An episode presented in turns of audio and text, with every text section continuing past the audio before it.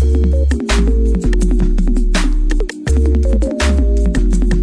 位听众朋友们，大家好，欢迎收听喷嚏，我是竹子，这是我的搭档韩夏。需要提醒您的是，喷嚏是一档非典型性女性谈话节目，我们在此温馨提醒，此节目不适合在上课、上班、上自习时收听。如果您对说话尺度较宽、话题比较没有禁忌、嗓门较大、笑声过于嘹亮的三十岁女性有意见，请您立刻退出收听这档节目。听众朋友们，大家好，欢迎收听喷嚏。事隔咱们这是三周，有三周的时间吗？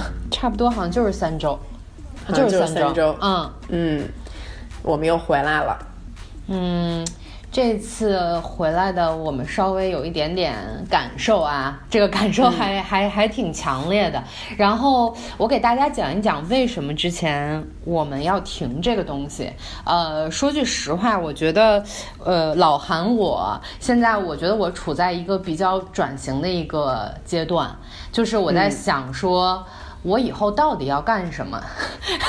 这个这个问题可能有点大啊，但是我就想说，我明年我到底要做点什么样的内容啊？或者是我作为一个比方说创作的人，我要创作一点什么东西啊？所以说，我觉得我现在正在处于这个转型的这个期间，所以我很多思维比较混乱，或者是我现在呃正在处于一个思考自己的阶段。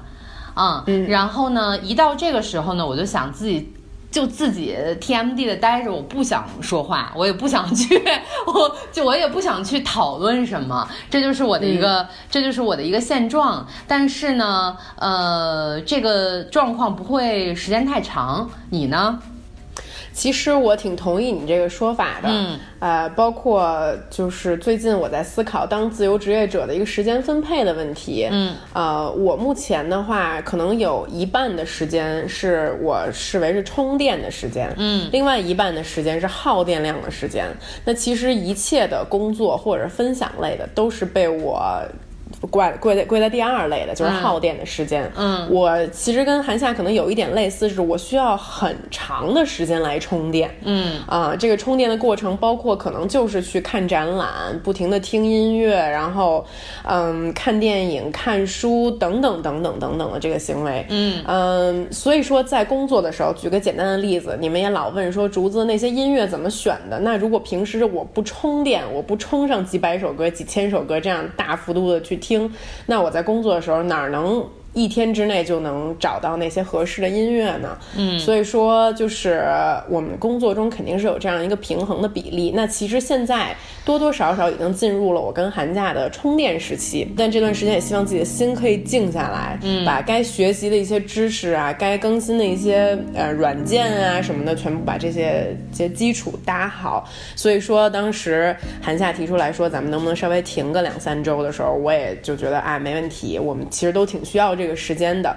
但是我想让听众朋友知道，就是我俩真的也很享受。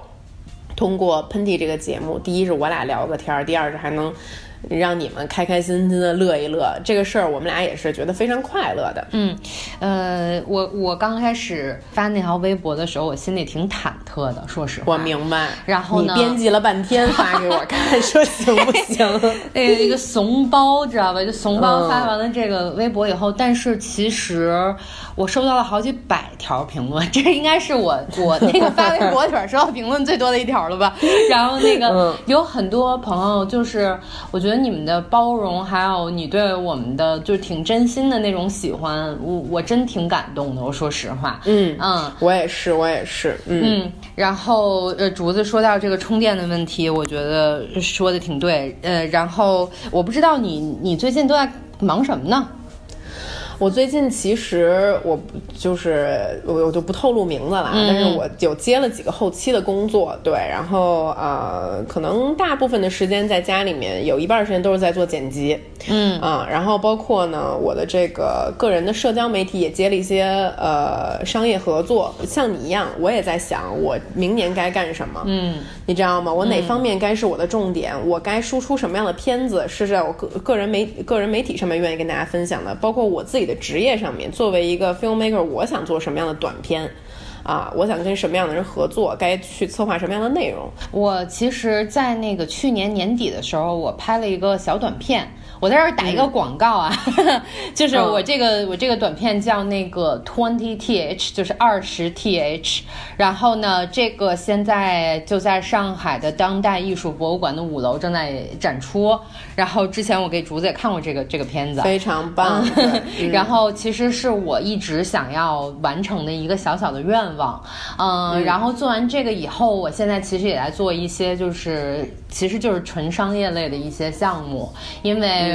我也就像跟你一样，我在想说，我是不是应该攒一点钱，然后明年我真的就 TMD 什么都不管了，我做一个就是我自己的东西啊！我我有我我有这样的想法，所以说呃各种原因吧，各种原因，我们现在都在嗯。怎么说呢？我们现在都在蛰伏着、沉淀，然后跟就有点自己跟自己打架，然后讨论的这样一个过程。我觉得还是有一点点小的意见，我们需要跟大家反馈一下。完了，听起来有点严肃。这个话 我真本来不想说，但是看完了两条评论以后，我觉得我心里过不去。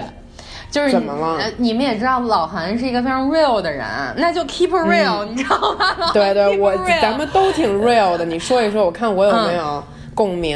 嗯，前两天我接到一个呃评论，微博上的评论说，嗯，你跟竹子也太随意了吧。就是你们这么不，你们这么不发，我天天晚上都点，我好，我太失落了，我就觉得自己真心特别不好，自己感觉特别不好。我我真的特别感谢你，特别真心的 follow 这个节目。但是其实你发这样的评论，对于我和竹子来说是一个特别大的压力。我们会感觉是不是我们的一个连过失都算不上的一个。举动让你觉得真心很不好，我我不想让这世界上的另任何一个人感到自己真心很不好。你呢？你你也你你也有接受过这样的评论吗？嗯，是的。其实自从你发了那条我们准备停一段时间的微博之后，有一种评论是最说到我心里的，就说你们俩不要着急，我们呢就当你是个老朋友，有的时候呢咱们可以每星期聊一聊，或者你忙起来的时候，咱们就几个星期聊一聊。嗯。其实我觉得这也是我们俩最想跟我们的听众达成的一种方式和这种默契。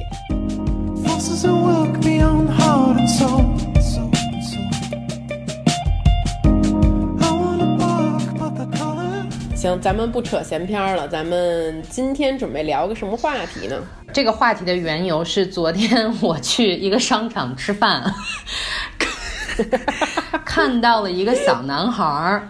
坐在那儿叭叭吃，他的手臂上带着一道鲜艳的一道杠。这个时候，韩夏就想到了我，就把那个小男孩，我就不不顾人家家长，我不顾家长责备的目光，我就拿那手机还 zoom in，你知道吗？就使劲 偷偷 zoom in 到那小孩那一道杠那杠上，就是竹子我们讲讲一道杠是什么杠，什么故事吧。其实啊，是我二年级的时候转学，然后这个时候呢，班主任特别的重用我这个人才，决定委命我为小队长，负责我们那个那那算是一排还是一列，算是那一列七个人都归我管，每天内容包括收作业本、发作业本，并且给了我这么一枚这个这个 badge，这个一道杠。我呢，这回回回家之后非常的开心，我雄高雄赳赳气昂 气昂昂，你知道吗？谁知一到家就不停的被我父亲所嘲弄，并称我为猪头小队长。我这个一直是这个生活在这种阴影之下。我记得我能每次经过文具店的时候，你知道在文具店里你可以其实可以自己买一个两道杠三道杠。有一天我终于鼓起了勇气给我妈。因为我妈给我那点零用钱剩下的，我自己买了一三道杠。但我这平时去学校我也带不了啊，我就把它放在抽屉的深处。每到深夜的时候，自己打开，你知道吗？抚摸着那个三道杠，我真惊了！你这都是什么行为？再把这三道杠放回去，每天白天的时候带上自己一道杠出门。嗯，对，我就特别特别喜欢竹子这个故事，这个反映了一个就是一个就是有臆想症的一个这个少年，其实我这怎么挺乐观的，conquer 自己的这个 对这个困难的权利的欲，望，如何抗拒自己对权利的欲望？然后呃，就是 I can't be a Cersei，你知道吗？我当不了赛戏。嗯，然后，然后，其实我们今天要讲的就是一些怎么说呢？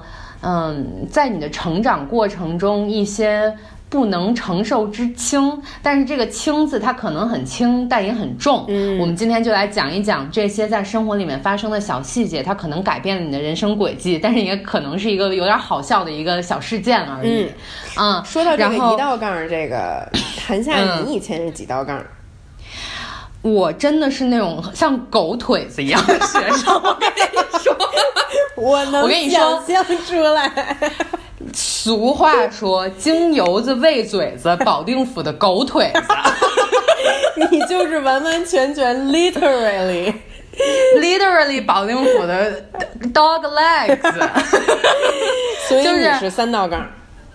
对我是那种会在学校的升旗啊、运动会上，就是用那种特别贱的声音播音的那种小姑娘。我也太羡慕了。啊、但是有一件事情，其实是在我的小学里改变了我很大一部分的人生轨迹。怎么了？就是，呃，我不知道你们有没有这种活动啊？就是其实，在每年清明节的时候，都会有一个扫墓的活动为。烈士扫墓，对，为烈士扫墓，那可是一次非常 serious 光荣的行动。对，嗯，我作为一个大队长三道杠，那么为烈士致辞这件事情，肯定就就是会放在我的身上。那是。嗯，我作为一个我还一道杠只能看管好我的六位组员，听 你发言。你你那猪头小队员，你接着说。对，嗯，然后当时我穿了，我还记得我穿了一身黑，因为当时不能穿那个特别鲜艳的衣服嘛，然后我穿了一身黑，然后五年级，我当时要。呃，致辞的烈士是革命革命小先小先烈王二小，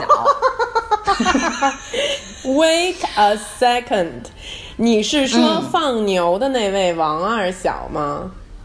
对，没错，是哒哒哒哒哒哒哒哒怎哒么了？哒。我觉得挺好的。你们这个，你这个，首先这个这个选择这对象很合适，也是一个小朋友。嗯，结果呢，呃，我在家读了很多遍，然后经过了我父亲的肯定，嗯经过了各种肯定，这个小韩夏，这个小这个小狗腿子，嗯就拿着这个演讲稿上了台。嗯结果当我读到那句“当王二小放牛，在村口静静地看着远处的群山”，我说成了 看。当王小二拎着他的牛，看着远处的群山，然后当时其实我自己并没有发现这件事情。我的同桌葛小鹏，嗯葛小鹏在第一排盯着我，嘎嘎嘎的笑了。我当时才意识到自己犯了一个多么大的错误。结果呢？我也给笑了。哎呦喂！这时候三道杠脸上不应该出现一丝异样的表情，你怎么能笑了呢？对，没错儿。我觉得可能是我那那特别傻傻傻傻叉的那个性格，是从那个时候就开始显露结果这件事到底怎么影响了你？我不明白了。我当天晚上就被撤了。啊嗯，而且其实是在这个演讲完了以后就被撤了。这也太残酷我当时的班主任，我当时的校长徐校长把我拉到了一旁边说：“韩夏，你作为大队长，你怎么能够？” 你怎么能够在我们缅怀缅怀我们革命小先烈的同时笑呢？不是，你应该说校长革命小先烈的名字，确实是不太，就是说实话，这名字就不是很严肃。不是我这么说有点不敬，对不对不起王小二，不对王二小。对，这这这是一件比较逗的事儿。然后我第我下个月也做了一件很叛逆的事儿，我就立马把我那头发剃成了短碎，就是那个跟我们那个。就是那个那叫什么那个足球运动员李玉宁，张张玉宁我跟你说，张玉宁把我坑惨了，我后边还有高中的事儿要讲呢。张玉宁的短岁就这么来了，嗯。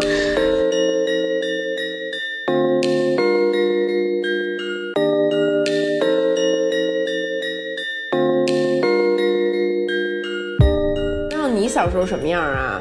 我小时候就是典型的爸妈说的，老师放个屁都是香的。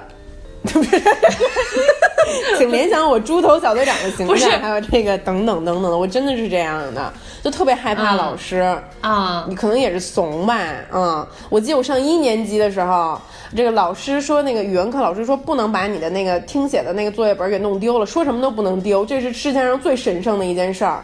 就有一天，我就那时候我家住四合院儿，就住平房嘛，都都是都是毛毛厕，我就带着我这作业本去上茅厕，不小心把这毛厕掉到那个那个屎坑里面了。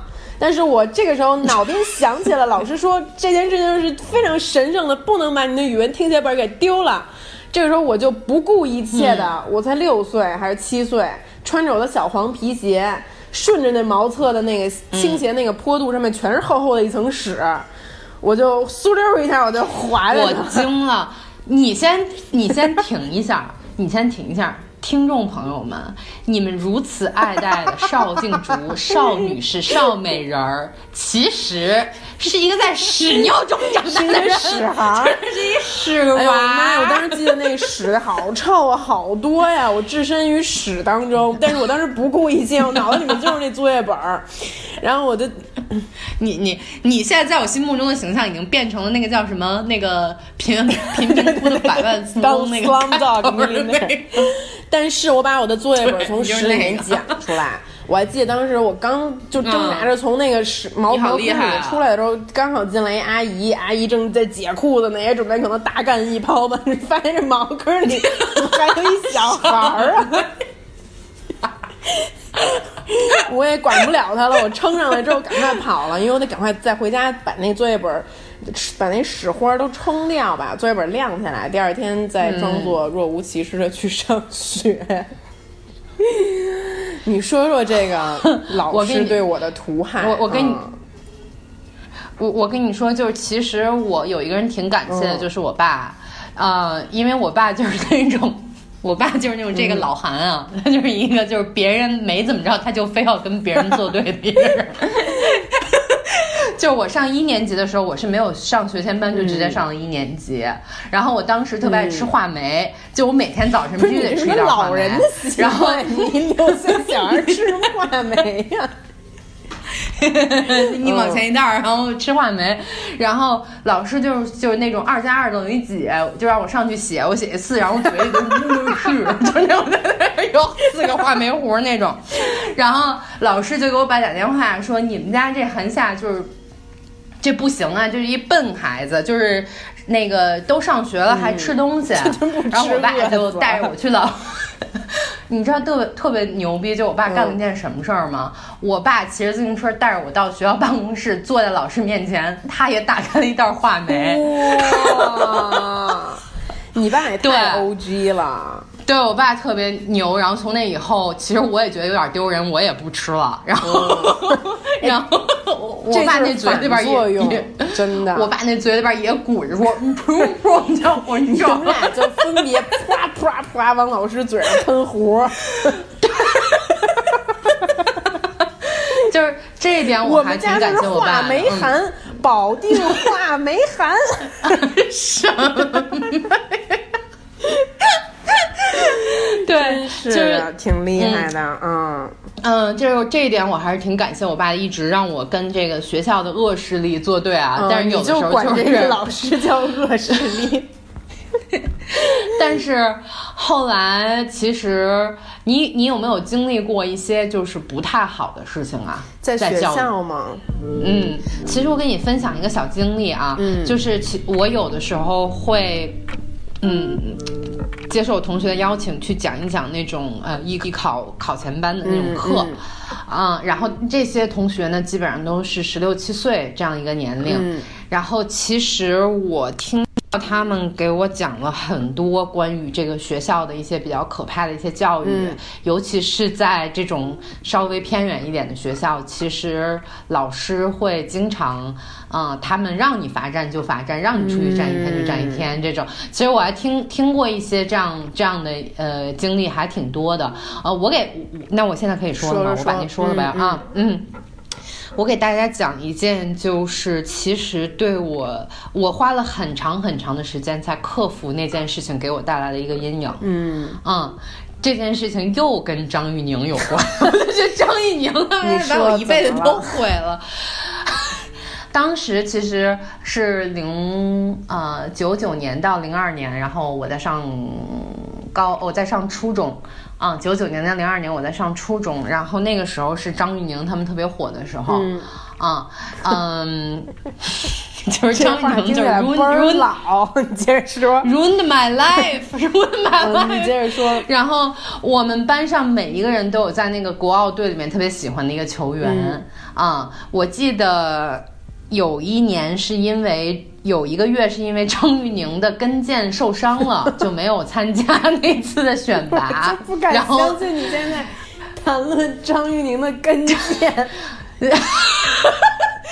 剃着短碎的 寒夏，少女韩夏，而且我那个时候就一百五十斤，你知道吗？就特别受歧视那种，我就在后后，我就在小胖妞就在后排哇就给哭了，就是说我心爱的张玉宁竟然没有入选。然后我们班的班长就走到了办公室告状，嗯，说韩夏追星，就追星。追星这个词是那会儿刚有的，好像是，嗯就是也没有也也也有有了，就有也不是很多人说，就是说韩夏追星。然后呢，我们当时的班主任其实想一想，他年纪其实想一想，他年纪挺小，他才二十六岁那会儿。嗯，你想想，我们都已经觉得二十六岁就是一个 baby，对吧？是，但当时其实现在想一想，咱们嗯很，当年很多老师是很年轻的。对，对没错。但是当时你就觉得他挺大的，对对对啊。然后我非常震惊的是，那个老师其实长得挺，他叫我们我们我就以 W 来代替这个老师吧。这个 W 老师呢，其实她长得很漂亮，然后她在就是保定那个地方，她也是一个很有气质的这么一个女青年。但是我发现很可怕的是，她才二十六岁，她就已经被那个制度洗脑了。嗯就是他做的唯一，他做的唯一一件事情，就是把我们都变成一样的人。嗯，嗯，然后我还记得当时我被告状了以后，就被这个 W 老师叫到了办公室。嗯然后呢，我看到了我的好朋友 F，、嗯就是靠着墙就已经哭成了一个泪人。你是女生吗？嗯，也是女生，啊、她当时在跟另外一个男生谈恋爱。然后那个男生因为是一个社会小渣子，嗯就被送到了一个县城的学校去上学，他被我们学校开除了。我记得所有的老师，当时有三个老师，加上这个 W，加上另外两个老师，都在对他冷嘲热讽，对这个女生，嗯就说：“你看，把你这男朋友给你送走了吧，我看你以后还怎么谈。”这是原话。嗯嗯，这个女生我们当时上初二、初三，大概也就十十五岁了，快要、啊，就是已经是很懂事儿的一个年龄了。我当时是因为追星被去办公室罚站，嗯嗯。然后很，我记得很清楚的一件事情是，这个语文老师在 W 老师的带领下，每一个人都用脚踢了那个女生。然后最后这个 W 老师打的不够过瘾，就过去拿手拽着他的头放在了墙上，我简直无法想象这个画面。然后我觉得很难过的一件事儿是，他们当时脸上的表情是嘲讽的，嗯，有一种胜利者的愉悦。并不是生气，也不是恨铁不成钢，而是一种摆弄。嗯，而且我也觉得他们是在给那个追星的我在看。我我我现嗯在想象到这个画面，我简直无话可说的愤怒，真的韩夏。因为其实，嗯我在想，在我过去的生命里面，如果有一件事情是我一直追求，我也试图告诉别人的，就是我觉得比任何事情都重要的是，我们要成为一个品行端正、有着美好品德的人。而如果说这个特质需要被任何一样职业拥有，那么我觉得教师最需要拥有这个特质、这个品质。没怎么错没错可能你作为一个教师，你能有这么丑陋和阴暗的一面？我觉得，尤其是当着已经是你当时已经算是青少年了，还能做出这种事情来，简直是我觉得嗯是太、太难堪了。嗯，后来，嗯，这个老师跟我们说了一句话，他说，嗯，你们谁都不允许回去告诉任何一个人。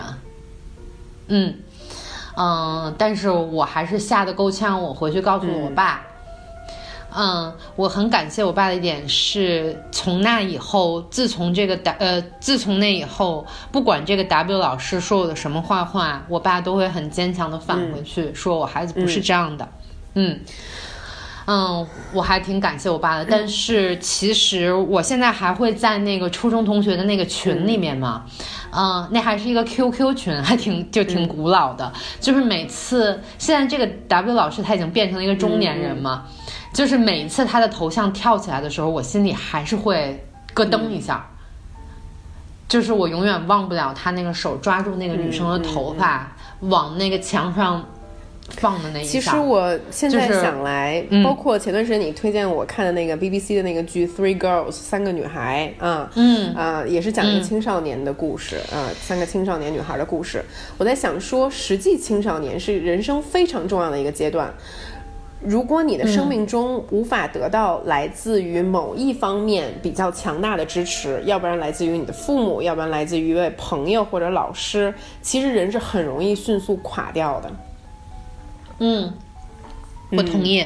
嗯，呃，我觉得可能我们的那个我们的听众朋友里面有一些中学生，然后也有一些大学生正在上学的同学。我想告诉你们，如果你们有过这样的经历，或者是正在经历这样的经历，一定要不要把这件事情藏起来，一定要寻求合理的帮助。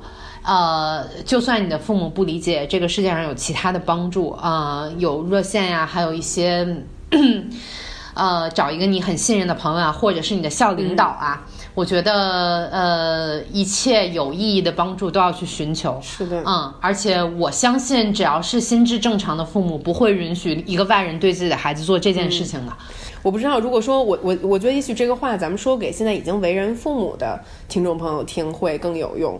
无论你的孩子做错了什么，啊、都尽可能的去支持他和鼓励他。嗯，我觉得这点真的非常的重要。嗯。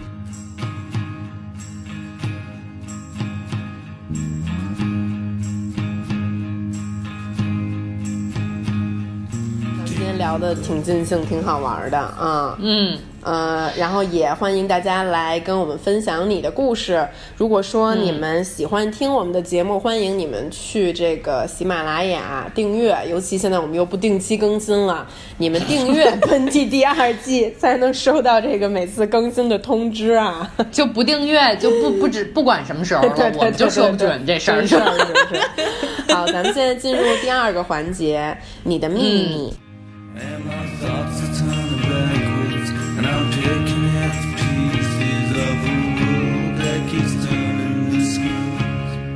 这期的话呢，呃，我们挑了这么一个问题，呃，这次我们收到这么一封来信啊，他就说，哎，竹子和韩夏想问一个你们关于友谊的问题，关于友情的问题，就是你们俩有没有经历，就是你们被身边很亲密的朋友模仿？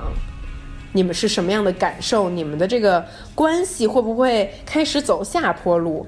因为他就有这么一个朋友，啊、他很喜欢拍照，他的朋友也跟着他一起拍照。他后来喜欢呃做设计，他的朋友也跟着他去做设计。他开始发现，他人生轨道上的每一步都被他的朋友所模仿着。嗯，他就说，可能我算得上是一个比较小心眼儿的人吧，嗯，这些事情开始慢慢的让我觉得很头疼，甚至想跟他疏远，这让我觉得非常的纠结和困扰。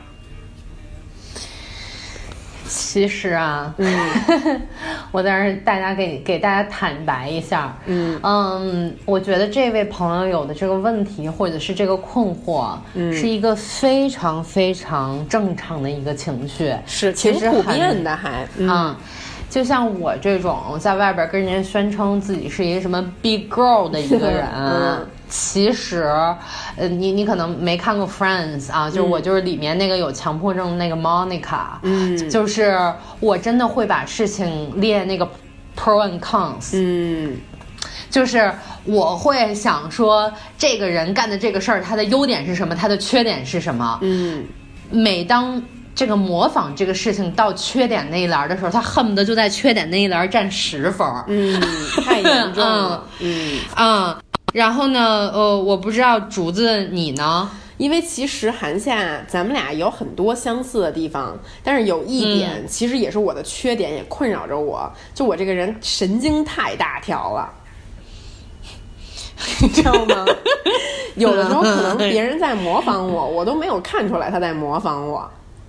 那就是比方说，就是你都已经，就比方说你穿一三点式儿，那对方穿一 the same 的一个三点式儿我就，说哎哎一样哎，不错，你也在那地儿不错，咱们俩今天都穿三点式儿。对，其实我我是比较后知后觉，可能有的时候嗯身边有其他其他的朋友提点我的时候，我才发现，哎，好像是有一点点不太对劲的时候，嗯我不太会觉得困扰，我会觉得不好意思。我会觉得说，我也没那么好，你干嘛要模仿我呀？你干嘛不模仿蕾哈娜或者是麦当娜呢？他他，你这说的有一点过吧？我觉得，就是怎么就模仿麦当娜呀？也带俩那上面有尖儿的那胸罩。不是，呃，但说实话，我觉得我身边还比较少少有这个情况，因为我身边的嗯朋友每一个都个性十足。那那是，对对对对对对对对对，嗯，你要要是你要 你要模仿，你要模仿什么 B 姐，模仿也不 Summer，是你也得很模仿。了啊。我要为了模仿 Summer，我也得去 伊朗，我也得去尼泊尔的你战尼泊尔你区，我也得去庙里修行。我我要模仿 B 姐，我也得去纽约的海滩，在冬天里冲浪。所以说，真的 TMD 的不容易啊。嗯，嗯，就是其实啊，我就是有一次，我男朋友其实劝的我劝的挺对的，嗯就是我会给他抱怨说，我有的朋友就是他们什么。呃，学呃，我看什么书，他们就看什么书；嗯就我看什么电影，他们就看什么电影。我就不，然后我就不高兴，你知道吧？嗯然后他就说，嗯、其实呃，你要觉得高兴啊，那个是你本来就是一个有很多感受的人。嗯如果说这些人不去看这些东西，你怎么去跟别人分享你的喜悦或者是你的感受呢？嗯嗯嗯，然后我觉得他这话说的挺对。他说你你你你本来就是一个藏着自己的东西，但是你又想去跟人家分享的一个是人。是是，对，嗯，所以我他所以他就劝我说，你不要把这件事情看得那么重。嗯。嗯因嗯因为我个人认为韩夏在这个，尤其是文化上面的品味是很好的，你应该觉得很高兴，别人跟着你的这个，你引领了潮流。那我以后就老分享什么赵本山小品、郭德纲相声。所以说，你有什么给这个朋友的建议吗？嗯，其实他后面问他说了一句话，他用红字儿加粗了啊，我念一下。他说他有很强烈的感觉，我不想继续跟他成为很亲密的朋友，这样我感到很自责，也很难过，甚至不知道要怎么面对他能呃对他的伤害。嗯嗯，我觉得这件事情是这件事情其实两点，第一点的话。嗯，我们很多人都要面对一个，就是越成长，你身边的朋友越来越少的这样一个问题。嗯呃，如果说你觉得这跟这个人相处真的是很累，有很多的负面情绪，嗯倒不如很轻松的慢慢疏远，因为这件事情是会发生在很多人身上的。嗯嗯啊、但是如果你很看重这段感情，并希望跟他继续进行这个友情的话，我觉得你应该直接告诉他。是直说其实是最好的方法。嗯嗯嗯，我觉得你可以直接问他说。呃，我最近有一件事情很困扰，这件事情是跟你有关的，不管是以写的方式还是以当面说的方式，嗯嗯嗯，呃，我们俩来沟通一下这个话题，看看有没有大家能解决的方式。嗯啊，我觉得韩夏的这个解决方法非常好啊、希望这位听众朋友听到之后能对你有一点点小小的帮助或者启发。嗯，嗯，好，那我们现在进入这个喷嚏的最后一个单元，它就叫做这挺这挺不错。的。I was following the eye, was following the eye, was following the eye, was following the eye, was following the eye, was following the 这次呢，轮到轮到这个我来做推荐了啊，嗯轮到这个老邵来做推荐了。我这个决定是不再推荐，让人觉得有一些无聊和这个艰涩的内容。我们别别推荐那个，我再我也不给你推荐的英文频道，好什么英文频道，中国人不看。咱们推荐一个对中国人、中国的听友朋友可以立即能得到好处的东西。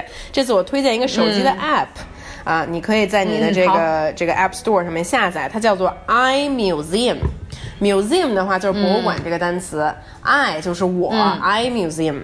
嗯，这个实际上是 Summer 推荐给我的。我说，我说你这整天在欧洲去看各种各样的展，因为我这是经常困扰我，就我得一个个的这个网站去查它是什么时候展、什么时是是间、是什么内容。他就说啊，你下载一个 iMuseum 呀。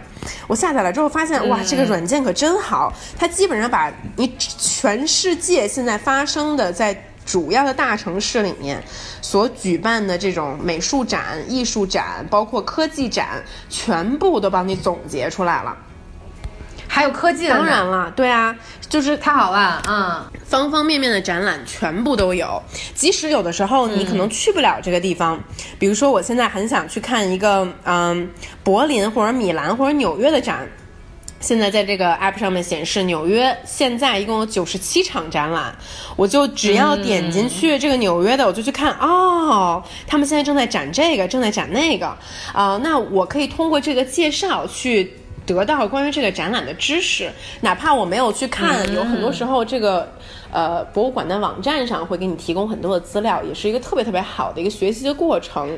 而参加过这些展的人，很多在使用这个 app 的，他会把他的心得，就像写影评和书评一样，他会传上，他会传，他也会就是这个分享在这个 app 上面，会贴上图片，他会觉得哦，这场展我得到了什么什么样的感受啊，什么什么。哎，我我。